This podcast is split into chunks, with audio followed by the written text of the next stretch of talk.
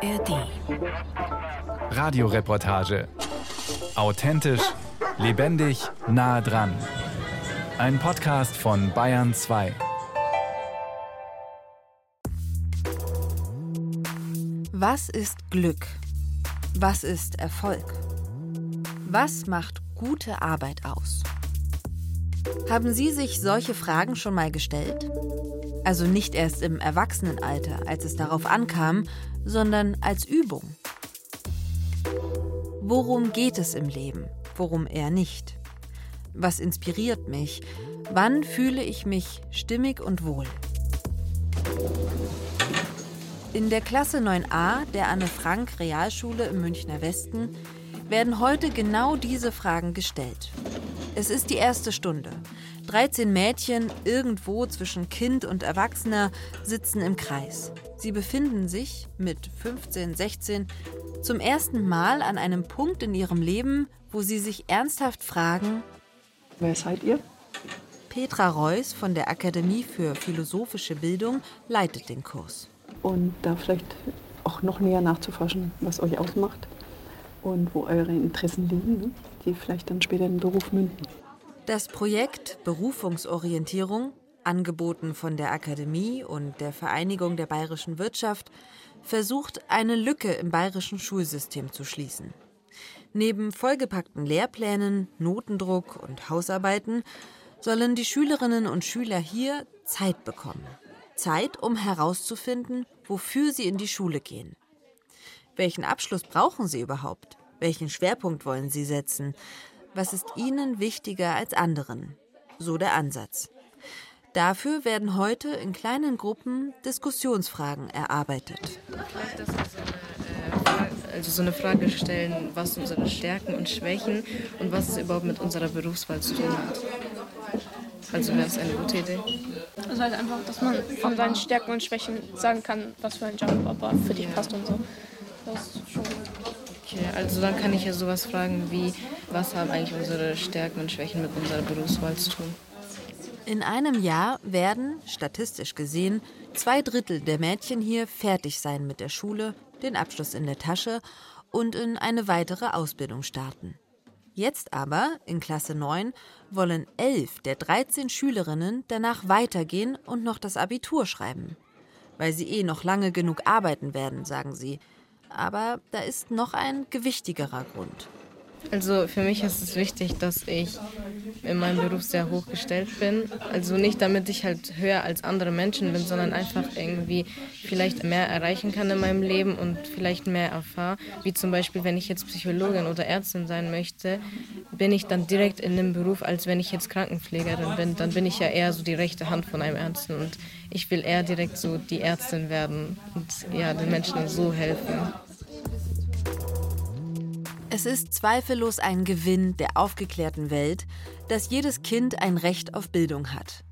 Dass es eben nicht mehr, wie vor 200 Jahren, davon abhängt, ob seine Familie von Rang und Namen ist, ob ihm oder ihr die Welt des Wissens offen steht. Es stellt sich allerdings schon seit einigen Jahrzehnten die Frage, reicht das Recht auf Bildung aus, um allen Kindern auch eine gute Bildung zu vermitteln? Falls ja, was passiert denn in dem einen Jahr von der 9. zur 10. Klasse, in dem so viele Jugendliche sich doch umentscheiden und in die Lehre gehen, statt weiter zum Abitur?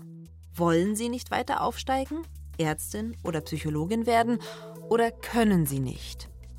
Wiegen der Lerndruck, die Erwartungen, die Traumata durch die Pandemie, die Umbrüche und Herausforderungen der Zukunft so schwer, dass die Kinder resignieren, statt die Ärmel hochzukrempeln? Denn dass sie alle Chancen haben, wird kaum jemand bestreiten. Von jeder Schulform aus ist der Weg zum Abitur möglich. Und doch, statistisch gesehen sind von drei Kindern, die die Schulart wechseln, zwei Absteiger, während nur eines aufsteigt.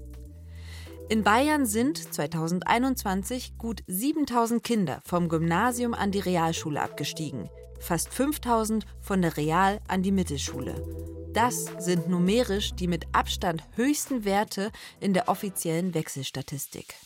Ich kann es mir einfach nicht vorstellen, wie das pädagogisch zu rechtfertigen ist. Sagt Werner Klein. Der pensionierte Pädagoge war lange in der Kultusministerkonferenz beschäftigt und für die Qualitätssicherung in den Schulen Schleswig-Holsteins zuständig. Er kennt die deutsche Bildungslandschaft mit all ihren Beteiligten sehr gut. Gleichzeitig ist er einer der wenigen Menschen, die keiner Partei angehören oder ein Amt mit Interessen innehaben. Er sagt, dass Kinder degradiert werden und in eine niedriger angesehene Schulform wechseln müssen, das dürfte es eigentlich nicht mehr geben. Ich glaube, alle Kinder, denen das widerfährt, kriegen einen Bildungsknacks fürs Leben. Das ist eine solche Demütigung, auch den sozialen Raum verlassen zu müssen, in dem ich mich hoffentlich wohlgefühlt habe, ja, weil meine Leistungen nicht ausreichen, um dort zu bleiben. Um so einen Bildungsknacks zu verhindern, müssten Schülerinnen und Schüler viel mehr nach ihren Potenzialen gefördert werden, weniger nach ihrer Anpassungsfähigkeit. Was nach einer abgegriffenen Floskel klingt, ist in Wahrheit der Aufruf, das Bildungssystem von Kopf auf die Füße zu stellen. Die wieder wachsende Abhängigkeit des Bildungserfolgs vom sozialen Hintergrund, vom Bildungsstand der Eltern, das sind ja große Probleme, die kann man nicht einfach laufen lassen. Also da muss viel mehr geschehen. Nun könnte man auch argumentieren, dass Deutschland inzwischen möglicherweise nicht mehr so stark angewiesen ist auf Menschen mit Hochschulreife. Schließlich schmilzt die Mittelschicht weg, es gibt zu wenig Fachkräfte im Handwerk und zu viele Studierende an den Hochschulen. Hätte es nicht also auch Vorteile, wenn wir mehr Menschen mit mittlerer Reife haben, die nach der zehnten Klasse von der Schule gehen, rechtzeitig in die Renten- und Sozialkassen einzahlen und mit einem klassischen Ausbildungsberuf glücklich werden. Für Werner Klein ist so eine Argumentation viel zu kurz gegriffen. Bildungsgerechtigkeit, wenn man das auf das Grundgesetz bezieht, lässt sich aus Artikel 3 des Grundgesetzes ableiten. Nicht? Artikel 3 Absatz 3, da steht so etwas dem Sinne nach, dass niemand aufgrund seiner Herkunft, dann steht ja noch Rasse, Geschlecht und so weiter, bevorteiligt oder benachteiligt werden darf. Das zweite ist eine ökonomische Argumentation. Deutschland hat keine Rohstoffe. Der wichtigste Rohstoff ist die Bildung. Der dritte Punkt damit zusammenhängend ist der, dass es ja erkennbar einen Fachkräftemangel gibt. Es gibt einen Mangel an Arbeitskräften. Die Schülerinnen und Schüler, die dieses Bildungssystem durchlaufen, darf man nicht verlieren. Sie sind unbedingt notwendig, um den Wohlstand aufrechtzuerhalten. Und dann ist da noch die soziale Ausbildung, die eine Schule mitgeben kann, um Kindern und Jugendlichen ein Bewusstsein für sich selbst und für ihre Umgebung zu vermitteln, damit sie mitgestalten wollen und können, auch in einem demokratischen Sinne. Also vielen Dank, dass ihr euch so intensiv beteiligt habt. Zurück in die neunte Klasse an der Realschule. Die erste Frage ist, was haben unsere Stärken und Schwächen mit unserer Berufswahl zu tun? Zweite Frage, was ist deine persönliche Definition von Erfolg? Was lockt dich aus deiner Komfortzone? Inwiefern interessiert dich das Berufsleben? Und die letzte Frage, was willst du in der Zukunft sein? Die philosophische Runde bei Petra Reuss neigt sich dem Ende entgegen, als eine neue Thematik aufkommt. Ich finde halt vor allem, dass das Schulsystem ziemlich alt ist. Also das ist ja irgendwie aus dem 19. Jahrhundert und so diese Bewertung mit den Noten, das ist halt irgendwie, finde ich, kontraproduktiv. Also das sorgt halt bei vielen Schülern halt für Probleme oder halt auch, dass sie nicht sich so richtig entfalten können, meiner Meinung nach. Deswegen zweifle ich halt das Schulsystem, wie es gerade ist, dass es gut ist. Wie in allen Lebensbereichen haben sich auch Schülerinnen und Schüler schon immer über das System beschwert, in dem sie untergebracht sind. Und ja, auch in dieser Klasse wird gestöhnt. Schuld sei das Ganztagssystem, in dem die Kinder zwar viel lernen, aber auch wenig Freizeit haben. Die Diskussion, die dann in Fahrt kommt, scheint allerdings mehr zu sein als das übliche Gejammer Minderjähriger. Ja, also ich finde auch das mit den Noten ziemlich kritisch und man wird halt irgendwie so gleich gesagt, ja, du machst auf jeden Fall eine Ausbildung, weil besser willst du irgendwie nicht, obwohl man ja so voll die Möglichkeiten hätte. Wird auch so gleich gesagt, ja, du bist weniger intelligent, was ja gar nicht stimmt. Vielleicht interessiert man einen einfach nicht so für Mathe oder so. Das heißt ja nicht, dass man nicht so schlau ist wie andere Leute. Also einem wird auch immer gesagt, dass man fürs Leben vorbereitet wird, obwohl meiner Meinung nach da viel mehr dazugehört. Und vielleicht könnte man das verbessern, indem man nicht immer nur die Noten, also vielleicht sind die Noten auch wichtig, um sich einschätzen zu können, aber dass man vielleicht auch einfach ein Feedback mehr bekommt, dass man zu der Note dazu weiß, das könntest du besser machen. Ich finde halt, man sollte mehr auf die Schüler eingehen, auf ihre Interessen. Also es gibt trotzdem sehr viele Möglichkeiten, aber ich denke nicht, dass es immer möglich ist, dass jeder das macht, was er will. Dieser Vorwurf hat es in sich. So vielfältig und durchlässig das Schulsystem mittlerweile auch sein mag, die Schülerinnen sagen, es behindert die jungen Menschen trotzdem darin, sich zu entfalten. Denn statt sie zu motivieren, setzt es sie unter Druck, flößt ihnen Versagensängste ein und entlässt sie auf den Arbeitsmarkt mit der großen Unsicherheit, ob sie den Ansprüchen genügen können. Kann das sein? Wir demotivieren Kinder in diesem Schulsystem. Das ist strukturell bedingt, dass wir diese Kinder demotivieren und da müssten wir eigentlich aufräumen sagt eine, die das eigentlich nicht sagen sollte. Simone Fleischmann ist selber Lehrerin und Vorsitzende des Bayerischen Lehrer- und Lehrerinnenverbands. Gerade ist sie auf dem Weg zum Politiker der Blecken am Nockerberg. Vorher nimmt sich die gelernte Hauptschullehrerin Zeit für ein Interview. Die Frage wird ihr nicht passen, aber müssten es nicht eigentlich Sie und Ihre Kolleginnen und Kollegen sein, die aufräumen und motivieren? Wir räumen deswegen nicht auf, glaube ich, weil die Gesellschaft es so kennt. Also das haben wir noch nie nicht anders gemacht, das machen wir allweil schon so.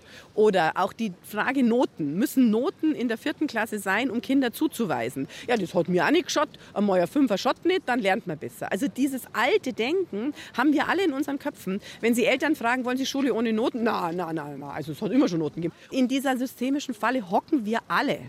Die Schuld liegt also bei den Eltern? Fleischmann sagt, der Widerstand gegen Reformen und gegen neue Denkansätze komme vor allem aus ökonomisch starken Schichten, die das alte System bewahren wollen. Aus Angst davor, ihre Kinder könnten sozial absteigen. Wir haben eine Geschichte hier mit dem Schulsystem und die Geschichte heißt, derjenige, der am Gymnasium die besten Chancen hat, ist der bessere Mensch.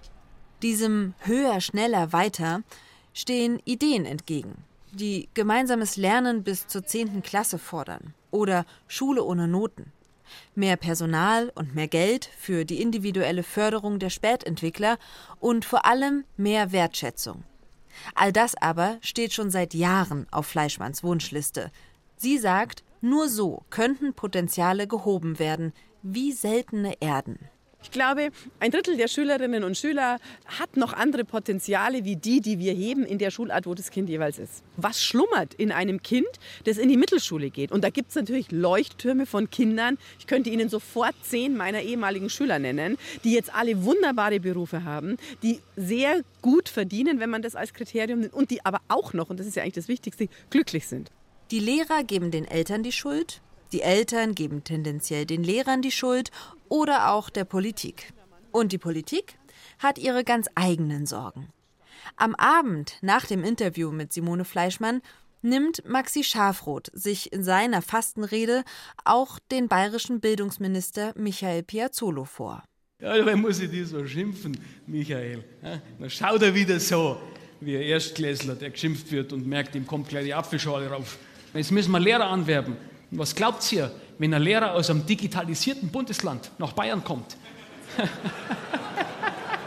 wenn die unsere rückständigen, PVC-Dunst-geschwängerten Leistungsfolterkammern sehen, die drehen um und unterrichten daheim gratis an der Volkshochschule. Sind wir uns miteinander mal ehrlich. Die Essenz des bayerischen Schulsystems lautet permanente Höchstleistungsanreize durch schwelende Minderwertigkeitsgefühle. Ist ja quasi die Bauanleitung für die Persona Söder. Ich muss besser werden, ich muss besser werden, ich muss besser werden, ich muss besser werden. Wir haben diesen Mann doch erschaffen, das Leistungsmonster. Der Bildungsföderalismus. Er führt zu Konkurrenz unter den Ländern, zu, wie Schafroth es beschreibt, permanenten Höchstleistungsanreizen durch schwelende Minderwertigkeitsgefühle. Noch einmal der Pädagoge Werner Klein. Er verweist darauf, dass Bildung und Kultur Aufgabe der Länder sind. Und diese Länder müssen dieser Aufgabe nachkommen, sind aber unterschiedlich aufgestellt. Der Bund wäre ein Partner, der jedenfalls zum Teil diese Unterschiedlichkeiten ausgleichen könnte. Es wurde aber 2006, 2007 in einer, wie ich finde, fatalen Weise in der damaligen Föderalismusreform beschlossen, dass Bund und Länder im Bildungs- und Kulturbereich sich trennen. Es gab sogar ein Kooperationsverbot.